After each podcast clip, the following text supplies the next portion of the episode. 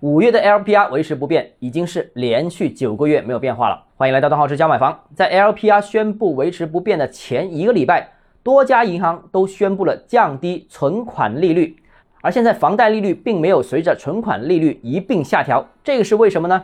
首先，第一个，银行是为了减轻负担，那存款利息下调是希望降低金融机构的融资成本。过去一段时间啊，银行也面临着较大的经营压力。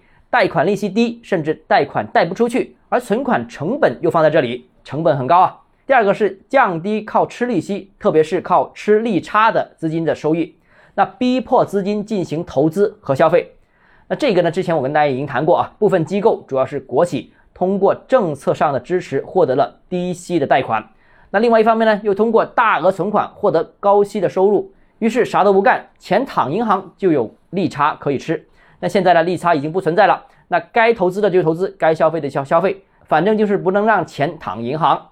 那至于房贷利率呢，虽然比较低，但是还可以更低。虽然我们现在和前两年比的利息是低了不少，但是如果横向和其他国家和其他地区比较的话，我们的房贷利率还是比较高的。远的不说啊，就说香港，香港的房贷利率比内地是低一大截啊。